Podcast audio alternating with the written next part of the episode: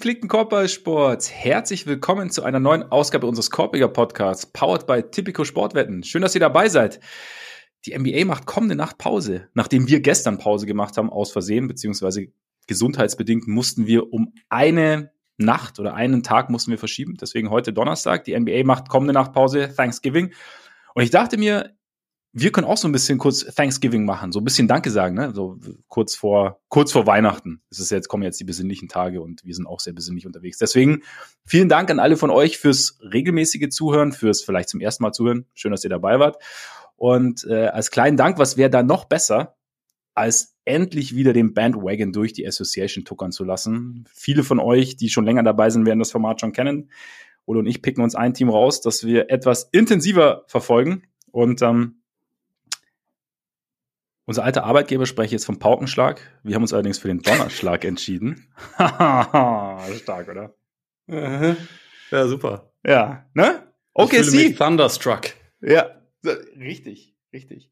Ähm, OKC ist es. Wir haben uns die, die Thunder näher angeschaut und äh, wer wäre da besser geeignet als der in Sachen OKC niemals Ungeduldige? Ole Freaks. Ihr habt ihn schon gehört, mein Name ist Max Marbeiter. Ähm, und ich habe mir gedacht, ich muss mich zu Beginn einfach mal so ein bisschen entschuldigen, weil so die letzten Jahre habe ich eigentlich keine Gelegenheit ausgelassen, zu sagen, um, um mein, meine Abneigung gegenüber der Ausrichtung von Sam Presti, der Thunder generell, um irgendwie die, die Kund zu tun und sagen, oh, nie nervt tanken und so. Nervt mich auch weiterhin die Tankerei. Aber was ich halt total übersehen habe, ich habe immer gedacht, ja, ist ja total einfach, die holen halt einfach Picks, die wollen nur Picks. Aber wenn man sich das jetzt mal so anschaut, also so, ist ja noch nicht das fertige Gebilde, aber weiß nicht, weiter als dieser Grader Familie ist es wahrscheinlich schon. Deshalb finde ich, also es ist, da ist schon sehr, sehr viel Sinn und Verstand dahinter gewesen. War jetzt nicht einfach nur, okay, wir sind jetzt schlecht, wir draften und gucken, wer da kommt und gucken, ob es zusammenpasst und horten Picks, sondern das passt schon alles sehr, sehr gut zusammen. Und das sieht schon alles ziemlich gut aus. Deswegen an dieser Stelle, ne, tut mir leid an all diejenigen, die ich genervt habe mit meinem unwissenden Gehate in dem Fall. Und in dem Fall war es auch, ich glaube, es war auch tatsächlich etwas Gehate, muss ich zugeben. Tut mir leid. Ich hoffe auch an dich an dieser Stelle. Du hast ja auch, ne, du warst ja noch, die Stimme der Vernunft. Dir, dir Shay Gorgeous Alexander anzu, ja, anzupreisen, wie warmes Sauerbier, wie das, wie das ja. gedauert hat. Aber ich meine, du bist ja auf die gute Seite gekommen und man muss es immer sagen, also sehr, sehr viele Leute sind ja auf diesen Thunder Hate Wagen aufgesprungen, da warst du ja nicht alleine dabei. Im Endeffekt waren es zwei Jahre. Ne? Und sie hatten. Es war nicht lang, ja sie hatten von Anfang an halt schon denjenigen, der jetzt ihr MVP-Kandidat ist, dabei, also in diesen zwei Jahren. Also von daher ist es irgendwie, also natürlich. sie sind so ein bisschen ein Bild von Tanking geworden, weil es natürlich auch sehr extrem ist und weil man auch jetzt über die nächsten Jahre, also einmal eine komplette erste Runde durchdraften kann, nur mit eigenen Picks, was natürlich auch einigermaßen äh, eine, eine wilde und noch nie dagewesene Aus, äh, Ausgangslage ist. Aber wenn du das halt vergleichst mit Philly damals, wo es halt echt mehrere Jahre waren und wo halt überhaupt kein kompetitiver Basketball teilweise gespielt wurde. Das ist schon alles irgendwie anders gelaufen bei den Thunder. Sie sind jetzt halt, finde ich, auch an einem total, total interessanten Punkt. Es ist echt spannend, wie es da jetzt weitergeht, aber sich so schnell quasi aus der Tankzone zu einem, also bin mal auf deine Einschätzung dann auch gespannt, aber schon in so diese, diese Fringe Contender mhm. Zu bewegen, das, das ist halt schon, das ist halt schon massiv. Also ich weiß nicht, ob ich das in der Form schon überhaupt schon mal gesehen habe. Also schon von 22 Siegen, was 2021 noch, äh, noch der Fall war, letztes Jahr 40 und mal gucken. Bald haben sie die 40 ja dieses Jahr schon beisammen, wenn das so weitergeht. Das geht schneller, als man denkt. Nee, es stimmt auf jeden Fall. Also sie haben halt, also wie gesagt, sie durften viel draften, aber sie haben auch echt sehr, sehr smart gedraftet. Ähm, SGA, also Shea Gilgis Alexander kam ja per Trade. Auch das sehr klug eingefädelt und so. Und wie gesagt, ich finde, die, die Teile passen sehr, sehr gut zusammen. Wir gehen ja noch ins Detail. Bevor wir starten, aber noch ein ganz kurzer Shoutout, oder? Daniel Theiss, nennen wir ihn jetzt nicht nur Weltmeister, sondern auch den Retter der Clippers? Absolut. 3-0, seitdem er da ist. Er legt irgendwie Bestwerte, was Scoring angeht, auf. Er ist, ne, er ist, angekommen. Ja, es ist halt, ist halt schon übel, dass man eine, eine Truppe mit vier Hall of Famern schon hat und dann noch einen künftigen Hall of Famer holen muss, um das Ganze, den Karren aus dem Dreck zu ziehen. Aber wer, wenn nicht er? Also von daher. Ja. Man könnte jetzt auch erwähnen, dass zwei dieser Siege gegen die Spurs waren die echt fürchterlich sind mittlerweile, aber, ja, aber man will das trotzdem, ja nicht erwähnen. Daher einfach nur Shoutout Daniel Theiss. Ist schon echt cool, also gerade auch wenn man, wenn man weiß, und wir hatten ihn ja sogar hier im, im Podcast auch hat er uns ja auch ehrlich erzählt, dass das echt schwierig war, letzte Saison dann einfach nicht gebraucht zu werden, nicht zu spielen. Genauso war es dieses Jahr auch bei den Pacers und jetzt ist er halt in einer Situation, wo er total gebraucht wird und äh, wo er halt auch sofort hilft. Also das ist, das ist für sich auf jeden Fall mega cool zu sehen. Auch wenn es die Clippers sind. Entschuldigung. ja, fällt dir schwer, ne? Wobei, ist, genau das ist halt irgendwie auch das Ding, weil halt er wirklich einer ist, der, der noch was geben kann, hatte man immer das Gefühl oder hatte ich auch immer das Gefühl. Und jetzt, also wir haben es ja auch bei der WM gesehen, klar, anderes Setting, anderer Basketball etc. Aber trotzdem, jetzt, wie du sagst, in der Situation zu sein, in der er gebraucht wird und dann eben auch so zu liefern. Ich, klar, die anderen Mechanismen, Automatismen greifen auch immer mehr ineinander, natürlich. Ne? So mit, mit Harden und so haben wir auch am Anfang gesagt, dass das etwas dauern dürfte. Aber er passt da halt jetzt einfach gut rein und schauen wir mal, wo die Reise noch hingeht. Und damit zum Donnerschlag, würde ich sagen. Wir haben da ja, wir haben da ja immer Kategorien, damit wir uns da irgendwo so ein bisschen entlanghangen dürfen. Ich sage das immer eingangs. Wir werden jetzt nicht vorher sagen, was auf was folgt, sondern wir werden die Kategorien, ich werde sie namentlich erwähnen und dann werden wir sie besprechen. Und es geht los, um mal so ein bisschen einzuordnen, wie die ganze Geschichte aussieht, um mal so ein bisschen zu gucken, wo, wo stehen wir eigentlich, die Saison in ein paar Sätzen. Und da ich Ole letzte Saison da öfter auf dem falschen Fuß erwischt habe, wenn ich es ihn hab machen lassen, fange ich jetzt einfach mal an, würde ich sagen. Ist das okay für dich? Ja, aber heute habe ich Notizen. Aber ja, das ist, Notizen? deswegen, deswegen können wir dann einfach mal sehen, was du so erzählst und dann überlege ich, ob ich noch was dazu sage oder nicht. Du kannst aber auch gerne hier an dieser Stelle direkt ansetzen, wenn du schon Notizen hast. Okay, also meine wichtigste Notiz erstmal ja. vorweg. Den Bandwagon-Fluch gibt's nicht mehr. Offensichtlich. Das ist korrekt. Oh, dafür, aber ganz kurz, aber der, es gibt einen korpiger Fluch. Wir müssen uns, glaube ich, äh, kleine Entschuldigungen Richtung Houston und Philly schicken, weil seitdem wir sie letzte Woche angepriesen haben, läuft es nicht mehr ganz so rund. Das zählt nicht. Außerdem hast du mir jetzt den, den äh, Thunder gestohlen. Entschuldigung. Ja. Aber man kann man kann es einfach mal sagen, wir haben uns dazu entschieden, dass wir sie dass wir sie nehmen und seitdem haben sie quasi fast nur gewonnen. Also mhm. war irgendwie ein 3-3-Start, der also auch teilweise schon ganz gut war, aber wo sie natürlich auch mal ziemlich auf den Sack bekommen haben, unter anderem von, von Denver, wo man dachte, ja, okay, das ist vielleicht schon noch eine, eine Stufe zu groß und seitdem haben sie fast jedes Spiel gewonnen. Momentan Zweiter im Westen, acht der letzten neun Spiele äh, geholt, sehen aus wie ein Top-Team, Top-10-Ratings, offensiv und defensiv.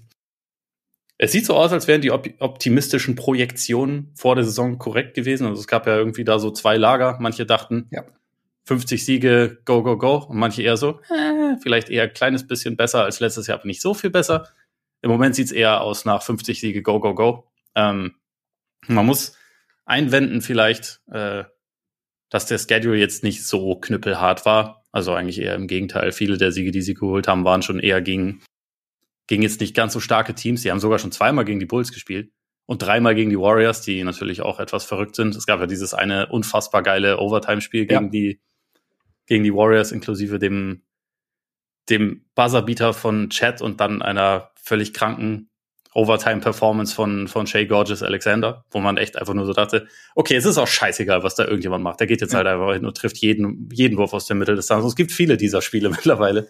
ähm, aber so insgesamt wenn man sich jetzt so die Bilanz anguckt, 11-4 momentan, dann muss man schon festhalten, viele der, der Siege waren jetzt nicht gegen Top-Teams, aber so oder so. Äh, du musst ja auch die Teams schlagen, die dir halt irgendwie serviert werden. Und das machen die Thunder bisher ziemlich gut und ziemlich konsequent. Haben jetzt, glaube ich, das, das zweit- oder drittbeste Net-Rating der Liga momentan. Also das, das sieht alles gerade schon ziemlich gut aus. Ja, es, geht, es kommt ja auch so ein bisschen auf die Art und Weise an, wie sie es dann machen. Und gerade so diese schlechteren Teams, gegen die sie spielen, die denen lassen sie eigentlich schon relativ wenig Gelegenheiten, da irgendwie zurückzukommen. Also auch die Bulls, sie waren jetzt relativ nah dran vergangene Nacht. Wir haben übrigens nicht absichtlich darauf gewartet, das äh, heute aufzunehmen, dass wir das Bulls-Spiel noch reinnehmen können. Ne? Also nur so als, als kleiner Disclaimer. Nein, aber so grundsätzlich sind sie halt, treten sie schon sehr dominant auf und auch dann halt auf irgendeine Art, also kommen wir gleich noch dazu, aber gerade so das Warrior-Spiel schon auch irgendwie erwachsen, weil ich meine, für Golden State war es ein wichtiges Spiel, mal ein Heimspiel gewinnen, es lief alles nicht so richtig und klar, kannst man sagen, geht OKC favorisiert in so ein Spiel, weil es halt so, was, was den Run angeht. Grundsätzlich aber weißt du ja, in, in Golden State steckt halt theoretisch immer noch sehr, sehr viel. Und dann sah es ja auch lange so aus, als, als würden die Warriors dieses Spiel gewinnen. Und du hast dann die äh, Dramaturgie geschildert. Auch in Phoenix das Spiel zu gewinnen. Ich meine, da waren die, die Suns auch mit ähm, Anfang viertes noch vorne. Und dann haben sie in den letzten vier Minuten haben die Thunder noch vier Punkte zugelassen. Und das waren vier Freiwürfe von, von KD. Also da, es sieht schon echt sehr gut aus, wie du sagst. Also diese, diese positiven Mutmaßungen vor der Saison scheinen sich eher zu bewahrheiten, Stand jetzt. Es gab ja auch dieses ganz, oder was heißt ganz extreme Lager, aber es gab ja noch dieses Lager, das gesagt hat, hm, nicht mal nur vielleicht minimal verbessern, vielleicht sollte man auch gar nicht unbedingt eine Verbesserung erwarten, weil junges Team, weil nicht lineare Entwicklung, weil erstmal gucken, wie es mit, mit Chad Holmgren aussieht. Mal sagen, hier Spoiler, Spoiler Alert. Gut. Gut, genau. Also von daher, ja, es ist, also ich glaube, es ist gerade, es ist, es ist gerade so ein bisschen, läuft Richtung Optimalfall. Du sagst Nummer zwei im, im Westen, natürlich hinter Minnesota. Weil hinter wem sonst, haben wir auch alle gewusst, war uns auch allen klar. Und ja, bevor wir jetzt dann uns so ein bisschen mit der Spielweise beschäftigen, würde ich sagen, machen wir ein kleines bisschen Werbung, weil das passt eigentlich alles sehr gut gerade zusammen, wenn wir schon die Standings ansprechen. Wir haben gesagt, die Wolves sind vorne, dahinter die Thunder und dahinter die Nuggets. Und all diese drei Teams spielen in der Northwest Division. Und äh, bei unserem Partner Typico Sportwetten könnt ihr ja neben Spielen auch auf Division-Sieger setzen. Und da ist jetzt natürlich die Frage, wen, wen man favorisiert. Also Stand jetzt Heute Donnerstag ist natürlich alles immer fluide, haben die Thunder eine Quote von den Buchmachern von 7,0. Minnesota von 4, Denver von 1,4 als Champion natürlich. Siehst du denn Möglichkeiten, dass OKC am Ende wirklich ganz vorne landet in der Division? Ist es, ist es möglich? Also jetzt Murray ja momentan verletzt bei, bei den Nuggets. Aber ja, deswegen auch so ein bisschen unter anderem läuft es jetzt nicht ganz so rund bei den Nuggets. Aber siehst du eine Möglichkeit, dass die Thunder das am Ende packen. Eine Möglichkeit auf jeden Fall. Also, und ich würde sagen, auch wenn das natürlich Sinn ergibt, dass Denver Favorit ist in der Gruppe, es muss jetzt nicht zwingend, es müsste jetzt nicht so weit auseinander sein, meiner Meinung nach, von den, von den Quoten her. Insofern ist das das, also, OKC ist von den, von den drei Teams jetzt nicht der Favorit auf die beste Bilanz, aber ich kann es mir schon vorstellen. Einfach weil das Team von vielen jungen Beinen getragen wird, sozusagen. Das ist jetzt nicht so, ein Spieler muss irgendwie alles machen. Natürlich hast du äh, schon einen sehr großen Fokuspunkt mit, mit Shay, aber es sind halt sehr viele gute Spieler und es sind sehr viele junge Spieler. Da musst du jetzt nicht unbedingt Richtung Load Management gehen. Du hast jetzt auch nicht so eine verletzten Historie, wie es halt bei Denver einige Leute schon haben. Und da siehst du ja im Moment schon ein gewisse, eine gewisse Coasting-Tendenz. Ich glaube immer noch, also wenn wir jetzt die drei Teams in Playoff-Serien gegeneinander antreten lassen, das ist was anderes. Da würde mhm. ich jetzt nicht sagen, dass OKC gegen Denver viel viel reißen wird, wenn Denver in Bestbesetzung antritt. Aber wenn es so um die Regular Season geht, die Nuggets wissen halt besser als alle anderen, dass es halt sinnvoll ist, gesund in, in die Playoffs zu gehen und dass das wichtiger ist im Zweifel als der First Seed. Den hatten sie zwar letztes Jahr und das hat ihnen sicherlich auch nicht geschadet, aber sie haben ja dadurch auch schon etwas an Erfahrung gewonnen und deswegen kann ich mir vorstellen, dass sie jetzt nicht zwingend durch die Regular Season sprinten müssen, während so Teams wie OKC, natürlich auch Minnesota, halt einfach noch was zu beweisen haben.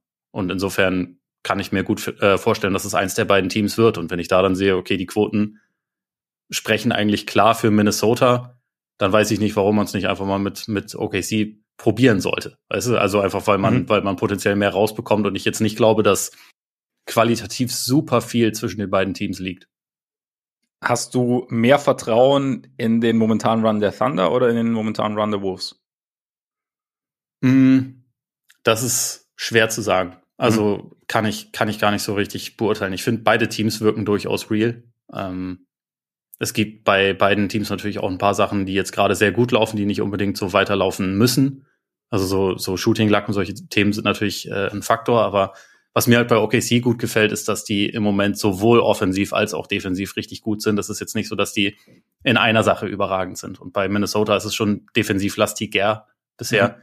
Aber wie gesagt, ich halte beide für echt gute Teams, die absolut, also bei beiden wäre es möglich, dass die am Ende die meisten Siege auch im Westen holen. Ich meine, Minnesota zeigt halt jetzt auch so ein bisschen, haben wir schon mal kurz erwähnt, das Gesicht, dass man eigentlich so ein bisschen letztes Jahr erwartet hat oder nach dem Gobert-Trade, dass man gesagt hat, es wird wahrscheinlich oder es kann sehr gut ein richtig gutes Regular Season Team sein. Und letztes Jahr aufgrund ja. von Verletzungen, als es nicht so richtig gepasst hat, es nicht funktioniert. Und jetzt ja, Mike Conley länger dabei und so und jetzt sieht das alles besser aus. Ja, ich bin gespannt. Also, ne, ich ähm, würde auch, würde auch nichts ausschließen. Natürlich, wie immer, die ganze Geschichte ohne Gewehr. Und damit jetzt zurück zum nicht, Bandwagon. Nicht auf Portland wetten. Auf gar keinen Fall auf Portland wetten. Weil das, ne? Oder auch nicht auf die Spurs. Aber ich möchte die Quote einmal vorlesen. 350. ist, ist eine Versuchung. Ist eine Versuchung. Riesig. Freunde, und nicht vergessen, 18 plus, erlaubt nach Whitelist, Suchtrisiko, Hilfe unter bovai.de.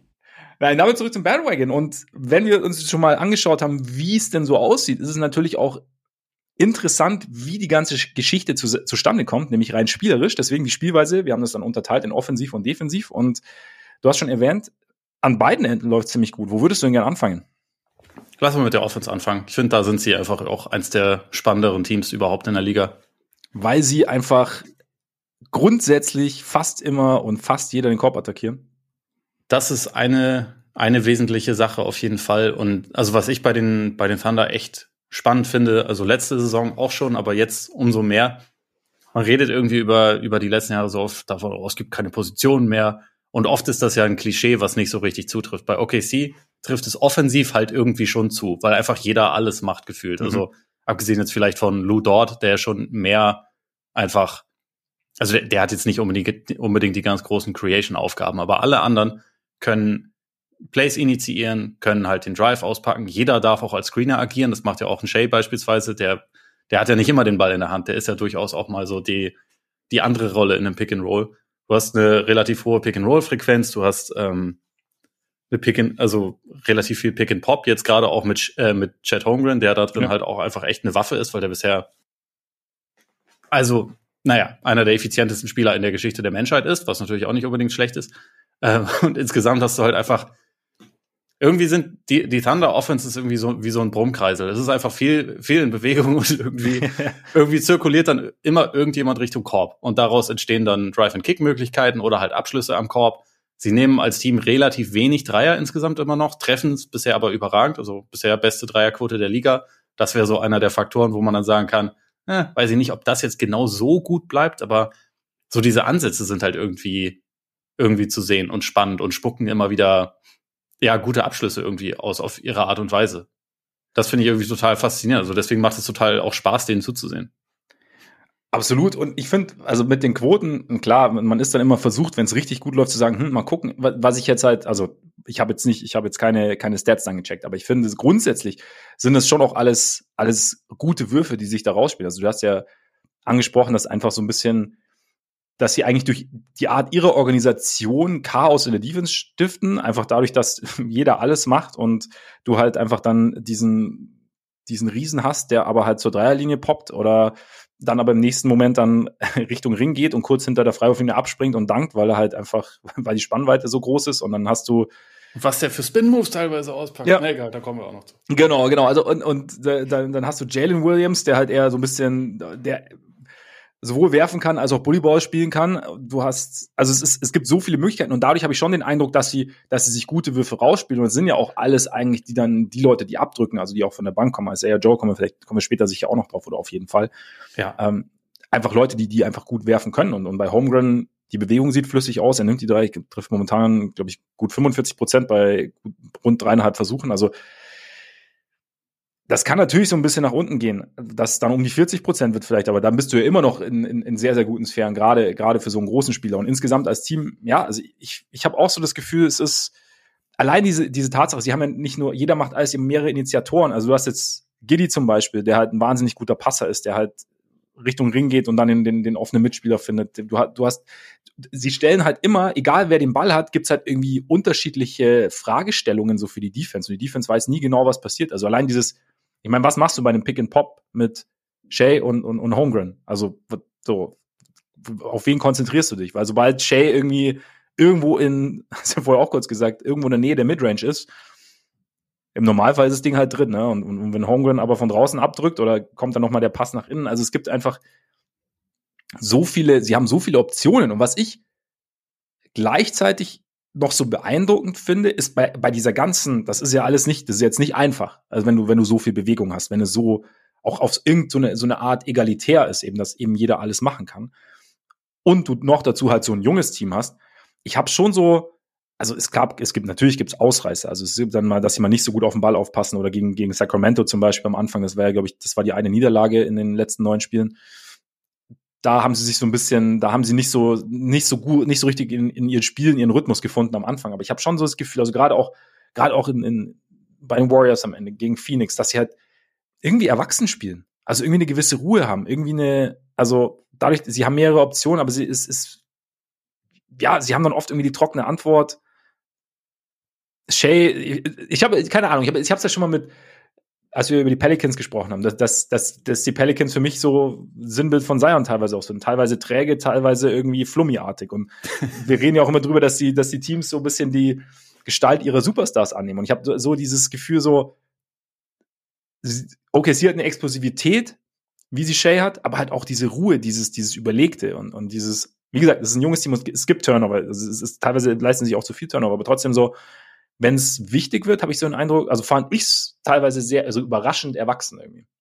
Ja, ja, also das ist zwar immer noch ein junges Team und, und Shay auch, aber Shay hat irgendwie mittlerweile halt auch schon echt ein bisschen, bisschen was gemacht. Ich habe auch das Gefühl, dass so letzte Saison All-NBA First Team und dann die WM, wo er ja auch echt aufgezockt hat, dass der jetzt halt irgendwie nochmal mit einem anderen Selbstverständnis auftritt. Und der war, der war auch letzte Saison schon ein selbstbewusster Spieler, aber das, das also ich glaube, ich weiß ganz gut, was du meinst. Der strahlt es halt einfach aus, dass er im Zweifel am Ende, wenn es darum geht, zwei Punkte zu bekommen, dann hat er ganz viele Möglichkeiten, die zu bekommen. Er ist ein ja. überragender Shotmaker. Das ist auch jemand, der gegen einen Verteidiger immer zum Korb kommt und wenn der zweite Verteidiger da ist, dann findet er im Zweifel auch einen Mitspieler oder windet sich dann auch irgendwie durch, weil er halt nicht zu fassen ist wie so eine wie so eine Forelle, wie, wie man versucht mit den mit den äh, mit den bloßen Händen zu fangen. Das ist ja also den kannst du halt irgendwie nicht in eine Box packen und er weiß das irgendwie auch und äh, insofern also ich meine, ansonsten kommt er auch an die Freiwurflinie. Er hat halt einfach so ein krasses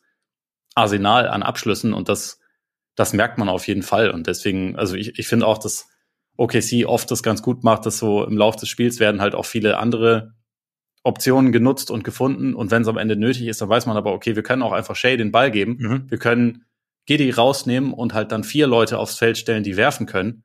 Und dann kannst du auch Shay einfach isolieren und beispielsweise auf der einen Seite ist der nächste Spieler Chat und auf der anderen Seite ist Isaiah Joe dann der nächste Spieler. Da, da ist halt automatisch Platz, weil du kannst von keinem der beiden aushelfen. Ja. Und dann kannst du Shay halt einfach kochen lassen und dann macht er das auch. Also der ist halt von den Anlagen her und auch von, von seinem Spielverständnis her echt auf dem Weg, auch einer der besten, besten Closer der Liga zu werden, beziehungsweise er ist eigentlich schon an dem Punkt, weil er halt einfach so viele, so viele verschiedene Waffen hat und weil die Thunder mittlerweile auch halt immer besser darin werden, ihn mit Leuten zu umgeben, die halt, die halt ihm Platz verschaffen. Das war, finde ich, in der letzten Saison noch, noch weniger der Fall, aber da hilft halt einfach Chat natürlich total. Ja, klar. Und ich finde halt, und es ist nicht nur, dass, dass sie da sind, sondern auch die Art und Weise, wie sie sich dann bewegen, so als Team, aber halt auch einzeln. Sie, sie geben ihm immer die Option, dann den Pass zu spielen. Und wie du sagst, und dann kann die Defense eben nicht absinken, weil dann, ne, also der, der, der Passwinkel oder stimmt dann im Endeffekt. Ja. Und ja, es ist irgendwie jeder, jeder, jeder hat seine Rolle und jeder, jeder akzeptiert seine Rolle und jeder füllt seine Rolle aus. Also du hast ja gesagt, eben dann zwischendrin ist mal Jalen, Jalen Williams da, wenn Isaiah Joe auf dem Feld ist, Macht's halt, Jalen Williams breit. ist einfach wirklich doppelt so breit wie letztes Jahr. Das ist echt auffällig. das ist halt ein richtiger Panzer. Ja, also Zach Lowe hat ja interessanterweise auch einen OKC-Podcast. Also wir haben nicht da erst beschlossen, dass wir OKC machen, sondern war schon länger geplant.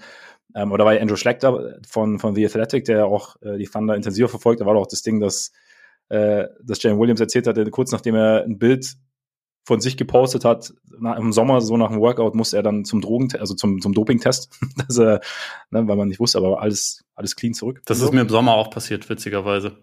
Dass du zum, zum Doping-Test musstest? Naja, der ja. Bizeps war es zu stramm. Ja, ich, ehrlich gesagt, der Tipp kam von mir, weil ich mir gedacht habe, ich dachte ja, aber nicht, nicht, dass das Video übertreibt, weil, ja. ne, ich wollte nur, ich wollte aber nur auf Nummer sicher gehen, ne? War, war ein gut, gut, dass du dir Sorgen darum machst, dass mein Kopf nicht zu groß wird, durch, ja. wie, wie bei Barry Bonds damals. Ja, ja. So, so ist das nochmal. So ist das nochmal. Nein, aber also Shay ist halt schon, Shay ist schon sensationell. Also dieses, dieses, dieses Forellenartige, also wie, vor allem das, das Krasse finde ich, dass er ja gar nicht mal, es ist ja gar nicht so diese, diese Geschwindigkeitsabhängigkeit, sondern es ist halt einfach diese Richtungswechsel. Also mir kam dann irgendwie 50 Breaks of Shay. so weil er einfach halt so diese abstoppen und so. Und nochmal, und, und nochmal. Und dann irgendwann ein Gegner auf dem Rücken oder so und er trifft den Wurf trotzdem. Oder er stoppt so ab, dass in dem Moment, in dem der Gegner gerade, Gegenspieler gerade in, in der Rückwärtsbewegung ist, dass er den Pull-up nehmen kann und, und, und halb offen ist. Also ist schon impressiv. ist irgendwie noch ein bisschen geschmeidigerer und besserer DeRozan, so was sein Mittel, Mitteldistanz-Arsenal angeht, mhm. finde ich. Also so von den Bewegungen her, da sind schon ein paar Sachen relativ ähnlich, aber er er fließt dann gefühlt auch noch mal weiter und bei ihm ist halt die Gefahr auch noch ein bisschen höher, dass er halt auch wirklich bis zum Korb geht. So, DeMar stoppt ja dann doch noch regelmäßiger ab und bei Shea ja. kann halt irgendwie alles passieren. Das, das ist halt, glaube ich, das macht, macht ihn auch als jemanden, den man verteidigen muss, einfach noch ekliger, dass man halt einfach, man weiß nicht genau, was jetzt der favorisierte Abschluss von ihm ist. Und er trifft ja die schwierigen, aber im Zweifel dreht er sich auch weg und hat dann doch irgendwie wieder einen relativ einfachen Leger und so. Und man weiß nicht, wie, wie der jetzt an einem vorbeigekommen ist. Also, das ist schon, ja, faszinierender Typ. Und sieht dabei aus wie ein Supermodel. Das ist natürlich auch nicht schlecht. ja, also und stolziert ja auch teilweise über den Court wie ein Supermodel. Also das ist schon. Ja, das stimmt, ja, das stimmt, das stimmt. Krasser Typ. Ja, ja. Und vorher auch natürlich hier, wie heißt es immer NBA, nee, nicht NBA Fits hier, eigentlich the, the Walk of äh, der, der Runway in die Kabine, ne, da ist er natürlich auch immer groß dabei. Ja. Also von daher, ja, Shay, Shay ist gut, Shay ist gut, OKC ist gut. Und ey, ich mein, der DeRozan-Vergleich, er ist halt einfach, er ist halt nochmal ein anderer Körpertyp. DeRozan ist halt echt ein bisschen bulliger, ja. ne? Und er ist halt so ein bisschen länger, ein bisschen dadurch einfach ein bisschen geschmeidiger, würde ich sagen. Aber das trifft, trifft schon ganz gut. Also er hat einfach mehr forelliger, würde ich fast sogar sagen, als The Rosen. Glitschiger. Ja, genau, ja, ja. genau. Aber hast du sonst noch irgendwas zur, zur, zur Offense, was dir richtig so gekommen ist oder wo du sagst, wow, wow, okay? Hm, also, nee, ich glaube, eigentlich haben wir die meisten, meisten Sachen genannt. Also, was ich halt noch, also eh eine ganz gute Sache finde, ist, dass sie eine relativ hohe Freiwurffrequenz auch haben. Ähm, also das ist halt irgendwie ein relativ relativ ausgewogenes Offensivarsenal. Und was ich halt noch gesehen hatte, das passt auch ganz gut zu dem, was du meintest, dass es irgendwie wie ein, wie ein reifes Team wirkt. Obwohl die jung sind und athletisch sind und natürlich auch teilweise äh, in Transition erfolgreich, äh, erfolgreich sind. Die haben auch die zweitbeste Offense im Halfcourt. Also wenn das Spiel sich verlangsamt, dann mhm. haben die, das, das ist für die kein Problem. So, die finden da dann halt trotzdem noch Lösungen. Und das ist, das ist halt schon auch echt ein sehr, sehr gutes Zeichen für so ein, für so ein junges Team. Ich würde mhm. noch vielleicht noch, ja. äh, noch eine Sache, weil du meintest so, so wegen der, wegen der Dreierquote, dass sie in der Regel ja auch gute Schützen finden. Ähm, ich muss gestehen, so bei, bei Lou Dort bin ich echt gespannt, ob das ansatzweise okay, ja. so gut bleibt, wie es jetzt gerade ist, ne? Weil das, das trifft jetzt irgendwie einer. 43 Prozent. Die Wurfbewegung, ich meine, ich bin jetzt kein Experte für Wurfbewegungen, aber sieht für mich jetzt nicht großartig anders aus als vorher und so gut war der halt noch nie. Und äh, das, das wird man dann erstmal zeigen, äh, wird man dann erstmal sehen müssen und so, aber ähm, es kann halt, also ich meine, letztendlich gibt's für die Thunder ja eh auch eine Easy Fix, wenn sie Giddy weniger spielen lassen und einen anderen Shooter mehr spielen lassen. Ne? Also, aber auf das Thema Giddy kommen wir wahrscheinlich eh auch noch zu, zu sprechen, würde ich mal denken. Wer mir noch, nur noch als kurzen Shoutout echt auch richtig gut gefällt, auch wenn er gar nicht so viel spielt, ist Casey Wallace. Also mhm. irgendwie sowohl sowohl defensiv als auch teilweise offensiv, obwohl er jetzt nicht wahnsinnig viel den Ball bekommt, aber wenn er, wenn er ihn bekommt, stellt er eigentlich immer gute Sachen damit an. Also ist auch total, total effizient in seinen Abschlüssen, trifft bisher 63 Prozent aus dem Feld, äh, 54 Prozent vor der Dreierlinie, bei nicht vielen Versuchen, wie gesagt, aber das ist halt auch, obwohl der ein Rookie ist, wirkt es bisher so, der nimmt halt dem Team nichts, mhm. sondern gibt eigentlich nur positive Sachen hinzu und das ist bei Chat auch so und das ist das ist irgendwie schon bemerkenswert, weil das normalerweise jetzt nicht das ist, was man mit Rookies verbindet, finde ich. Dass die, dass die reinkommen und einfach funktionieren.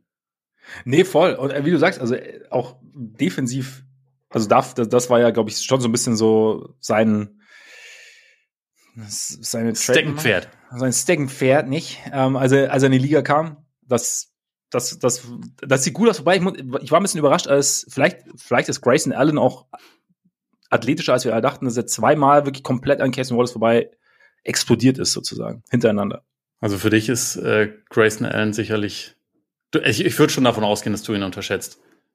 Der kann schon ein bisschen was off the bounce machen, vor allem weil Leute halt immer Angst haben, dass er, dass er den Dreier nimmt, weil das ja, halt ich sag, ich sag, ja, ist. Habe ich, hab ich, hab ich ihn wohl unterschätzt, aber er war, es war schon richtig. Es war, das war ja fast, fast wie Shay eigentlich. Nein. Die aber, Szenen müsste ich mir jetzt nochmal angucken. Ja, aber es wirklich, also, aber nein, aber es sollte jetzt nicht, nichts gegen Case Wallace, weil ich, ich stimme dir zu. Also er, er gibt dem Team als Rookie sehr viel, er gibt ihm eine Option und es ist ja auch gut, so jemanden zu haben, der, der den Ball, also gerade wenn du, wenn du Shay, Williams, Giddy etc. hast, wenn du, oder beziehungsweise Giddy dann eben nicht, wenn er dann reinkommt, der einfach da ist, der seinen Job macht und dem du einfach mal, wenn er offen ist, den Ball dann halt reinschweißt in, in über der Hälfte der Fälle.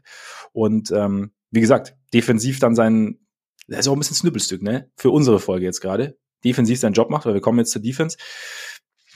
Auch da wir sind ja so, okay, junge Teams tun sich defensiv schwer, solange, oft ja, solange nicht wirklich Veteranen da sind. Ich meine, das Ding ist ja, Shay ist ja schon ein paar Jahre in der Liga, er ist jetzt nicht der, der defensive Anführer, aber ist Shay ist jetzt nicht erst seit gestern da.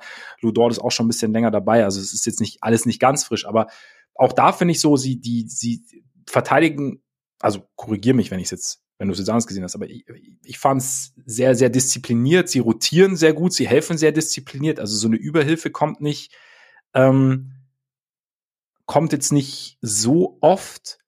Ähm, und dabei ist es vielleicht ein bisschen, mh, hm, ich meine, und das meine ich jetzt nicht irgendwie wertend oder so, aber halt so ein bisschen konservativer. Also es geht jetzt teilweise nicht so darum, etwas zu erzwingen vom gegnerischen Team, sondern eher ihm etwas zu nehmen, wenn du verstehst. Weißt du, was ich meine? Also jetzt nicht diesen ganz großen Druck auszuüben, sondern aber eher ähm, nicht viel anzubieten. Ich würde sagen, dass sie eigentlich eine ziemlich gute Kombination hinkriegen, weil, mhm. also ich bin auch der Meinung, sie schaffen das eigentlich echt sehr gut, dass es nicht viele offene Würfe gegen sie ja. gibt, dass sie halt eigentlich immer irgendwie im Weg sind, dass es ja, also ähm, dass halt der, der Gegner jetzt nicht unbedingt einfach durchziehen kann, was er will. Aber ich finde, sie schaffen es dabei auch schon einen gewissen Druck auszuüben. Also sie haben deswegen jetzt auch schon wieder, wie auch äh, in den Jahren davor, forcieren echt viele Turnover, die sie dann auf der Gegenseite mhm, okay, nutzen ja. können. Also da, da kommt ihnen natürlich auch einfach sehr entgegen, dass sie eigentlich ja auf allen Positionen so relativ physische Spieler haben, die lange Arme haben, die vor allem halt sehr, sehr schnell auch sind, die halt irgendwie dann in Passwegen vor allem, äh, vor allem wildern können. Ähm, da der Unterschied zum letzten Jahr ist, dass sie jetzt dazu halt auch noch einen Ringbeschützer haben. Ich meine, Chad spielt zwar teilweise natürlich auch am, am Flügel und ist da unterwegs, aber er ist halt häufiger auch irgendwie in der Nähe des Korbes dann noch äh, positioniert, wo er halt dann noch Würfe erschweren kann. Und das ist so ein Element, was letztes Jahr einfach gefehlt hat. Und ich finde, sie, sie schaffen insgesamt irgendwie eine sehr gute, sehr gute Kombination. Ich meine, es ist ja auch nicht so, dass sie jetzt in jedem, in jedem Spiel, in jeder Possession einfach die gleiche Base spielen würden, sondern es wird mhm. ja auch schon einigermaßen viel, viel variiert. Du siehst halt mal Zonenverteidigung, du siehst mal, ähm, wird halt, wird halt äh, der, der Big, also Chat in dem Fall eher, eher Drop spielen mal Verteidiger ja. auch, verteidigt aber auch eher ein bisschen weiter oben. Es, es gibt Switches und so. Und ich habe halt das Gefühl, die, obwohl so viele junge Spieler dabei sind und teilweise Leute, die ja ganz neu in der Liga sind, ähm, dass das Team sich irgendwie relativ wohl damit fühlt, auch durchzumischen und da jetzt nichts dabei ist, was die nicht können. Mhm. Ähm, und da finde ich auch tatsächlich, dass alle mitarbeiten und auch Shay. Ich meine, das war vor, vor zwei Jahren hatte er einen eine Saison, wo er defensiv echt große Rückschritte gemacht hat und wo ich dachte, so, äh, wird er jetzt einer dieser, dieser Spieler, die mehr auf die Zahlen gucken und weniger auf, ähm, auf das, was halt defensiv passiert. Aber das hat er letzte, letzte Saison schon geändert und auch jetzt finde ich, also der, ähm, so das, das schwerste Assignment kriegt natürlich in der Regel Lou dort, macht ja auch Sinn, weil der ist ja in erster Linie dafür auch auf dem Feld, aber, aber Shay arbeitet abs mhm. absolut auch mit und nutzt halt irgendwie so diese Schnelligkeit, die langen Arme, gute Instinkte, ist ja auch jemand, der relativ viele Steals holt, der immer mal wieder einen Block auspackt und so. Und eigentlich, sie haben da, finde ich, also auch durch die Bank, das, das haben wir jetzt bei dem Offensiven noch nicht gesagt, aber es gehört da natürlich auch zu. Die haben eine Rotation mit 15 Leuten, die sie auch einsetzen können. Was natürlich nicht in jedem Spiel geht. Aber ja. die haben so viele Leute, also jemand wie Aaron Wiggins sieht kaum Minuten, aber wenn der reinkommt, der macht immer was Gutes. Ja. So und äh, deswegen können sie da halt auch echt mit einer sehr sehr hohen Energie spielen. Kendrick Williams aber, ist gerade erst zurückgekommen, ne? Also war ja genau und Kendrick Williams ist auch jemand, der eigentlich immer nur gute Sachen macht, wenn er ja. auf dem Feld steht. Ja. Mein, mein alter mein alter Pimp-Kollege Davis Bertans spielt leider nicht so viel, aber der ist da ja auch noch. Usman Jang haben sie jetzt glaube ich sogar in die in die G League gerade geschickt. Oh, ja. Ja. Die haben halt also der Kader ist halt eigentlich auch zu tief, muss man sagen. Aber für die, für die aktuelle, äh, aktuelle Situation heißt das einfach auch, wer gerade fit ist quasi, wer gebraucht wird, der wird halt raufgeschickt und alle sind irgendwie in der Lage dabei, ihren, ihren Job zu erledigen. Das finde ich einigermaßen eindrucksvoll. Also da sieht man halt echt, dass das irgendwie ein Team ist, was jetzt auf sehr, sehr viele Säulen aufgebaut ist, so mehr oder weniger. Und das, das hilft ihnen defensiv auf jeden Fall auch. Auch hier, also das Rating ist halt super, da kann man dann auch äh, das klassische Wet Blanket nochmal anbringen, wie die Amerikaner sagen, und sagen, es ist natürlich auch ein bisschen Shooting Luck dabei, weil Teams gegen sie im Moment keine Dreier treffen. So, das hilft natürlich immer, aber ich habe schon auch das Gefühl, dass sie viel richtig machen. Sie haben halt nur eine wirklich eklatante Schwäche defensiv, weil sie keine Rebounds holen. Ja. Und auch keine Offensiv-Rebounds holen. Also was das angeht, sind sie einfach grundsätzlich richtig, richtig dürftig. Aber alles andere machen sie ja eigentlich ziemlich gut, muss man sagen. So ist es. Müssen sie Tristan Thompson holen dann? Oder? Ich dachte an Andre Drummond, der passt ja auch sonst super, der will doch auch immer dribbeln und Crossover ja, auspacken ja, genau. und so, da passt er doch echt super so. da rein. Noch ein Playmaker für die Thunder. Ja, ja, perfekt. Ich weiß nur die Frage, ob die Bulls ihn abgeben wollen, weil eventuell ist da noch was möglich. Also war jetzt nicht so weit weg, dass sie in, in Oklahoma City gewonnen hätten. Also von daher. Und da, das hätte ja eigentlich auch der, der Appell für den, für den dominanten Teil der Saison sein können, ne? wenn man ja. das, das Spiel umgebogen hätte. Ja, ja, so so müssen wir jetzt erstmal ab. Aber wir warten ab. Ich glaube, wir warten am besten erstmal ab aus Bussicht, weil wer weiß, was, was sich da noch tut. Lass mal noch zwei, Jahr, zwei Jahre warten und in der Zeit ja, noch ein paar Verträge, Verträge verlängern. Genau, dann kommt der Lonzo vielleicht auch irgendwann zurück und dann muss man, dann, dann läuft das wieder. Also, so. Nein, aber vielleicht ist einmal trinken.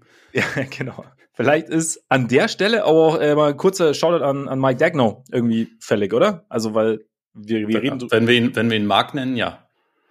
Habe ich, Mark, hab ich Mike gesagt?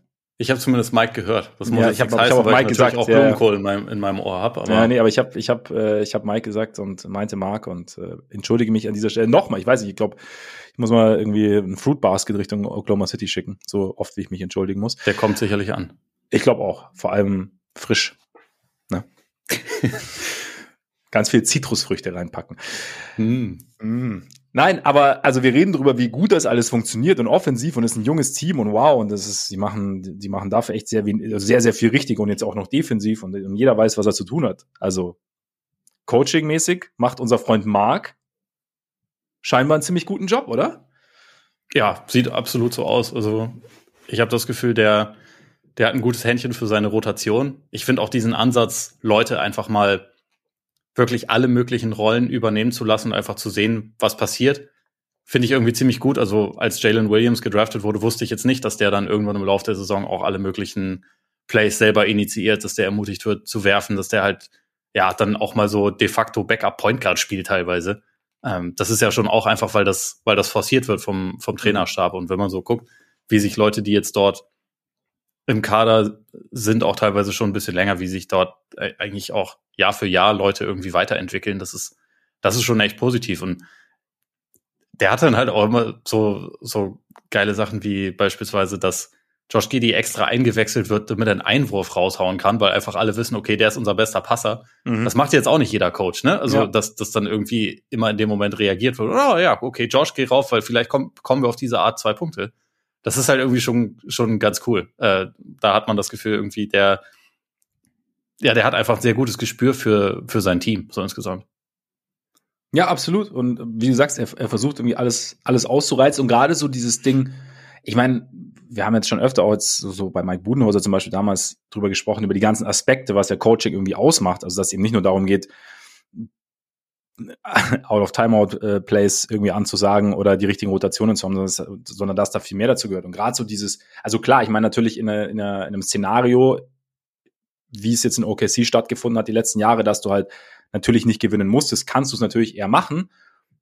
Trotzdem musst du es halt machen, also dieses, den Spielern so zu vertrauen, wie du sagst, einfach mal zu sagen, hey, Jalen, okay, spiel, spiel eine Runde Backup Point Guard oder ähm, jeder, jeder versucht, bekommt mal die Gelegenheit, alles auszuprobieren. Das ist ja das eine, entweder auf der einen Seite entdeckst du vielleicht irgendwas, also Stärken oder, oder, oder förderst Stärken, die vielleicht sonst irgendwie im Verborgenen geblieben wären. Und auf der anderen Seite kennen, kennen die meisten dann auch die meisten Situationen und sind dann ja. nicht, nicht überfordert, wenn sie selber in die Situation kommen, einerseits und andererseits merken sie dann, wissen sie auch, was jetzt quasi ihr Mitspieler tun sollte oder tun dürfte in der jeweiligen Situation und können sich besser dann in ihrer die derzeitigen Position dann besser darauf einstellen. Also ich glaube, da, das ist schon, ja, also wie gesagt, in, in so kurzer Zeit aus so jungen Spielern sowas zu formen, ja, ich finde ich finde auch Chat ist dafür ein super Beispiel. Ne? Der, du siehst ja auch Pick and Pops, wo er der Ball, der Ballhändler ist und ja. Shay derjenige ist, der, der rausploppt. Das ist halt irgendwie auf die Art und Weise, je, jeder übernimmt irgendwie alles. Das ist, äh, ist schon ein, echt ein spannender Ansatz. Absolut. Und jetzt haben wir, wir haben schon ganz viele Spiele besprochen. Und jetzt kommen wir zu unserem Player to Watch. Wen sehen wir gerne? Wen sieht Ole Freaks aus dieser Ansammlung an aufregenden jungen Spielern? die teilweise aussehen wie Supermodels am liebsten. Ja, es, es gibt keinen Weg vorbei an Shay und Chat, oder? Also. Ich habe ihn gefunden. Okay. Dann, dann äh, bin ich drauf gespannt. Ich meine, wir haben jetzt über Shay ja auch schon einiges gesagt. Ja. Also, da, da wusste man es natürlich auch schon vorher. Dass das der, ist so ein bisschen das Ding, ja.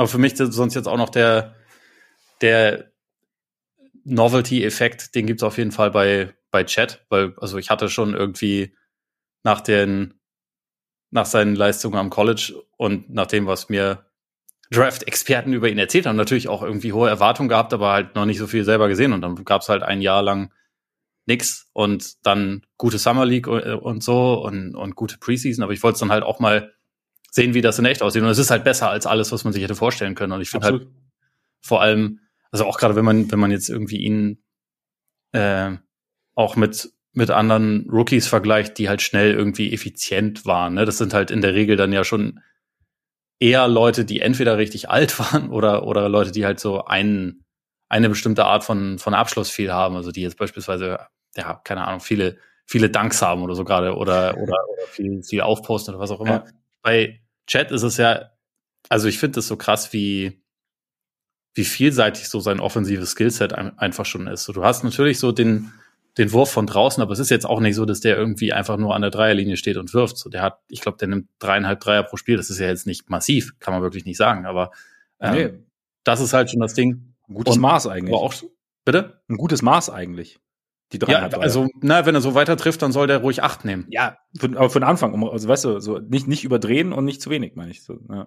Ja, ja, und er, er nimmt halt einfach die Würfe, die er bekommt. Und das ist ja. aber halt auch dadurch, wenn dann zu aggressiven Closeout kommt, der geht da halt auch ohne Probleme dran vorbei. Mhm. Der hat auch irgendwie fünf, sechs Drives pro Spiel, was für so einen Big Man jetzt auch nicht unbedingt selbstverständlich ist. Und er schließt daraus auch effizient ab. Also hat irgendwie seine, seine Spin-Moves, seine, seine Dunks von überall und hat irgendwie einfach einen sehr guten Touch in Korbnähe, spielt teilweise richtig gute Pässe, ohne dabei ständig den Ball zu verlieren. Also der ist halt einfach unfassbar reif für jemanden, der den man halt noch faxen kann und der gerade erst angefangen hat, in der NBA zu spielen. Also finde ich ja. total beeindruckend, mit was für einer, mit was für einer Cleverness der so insgesamt spielt.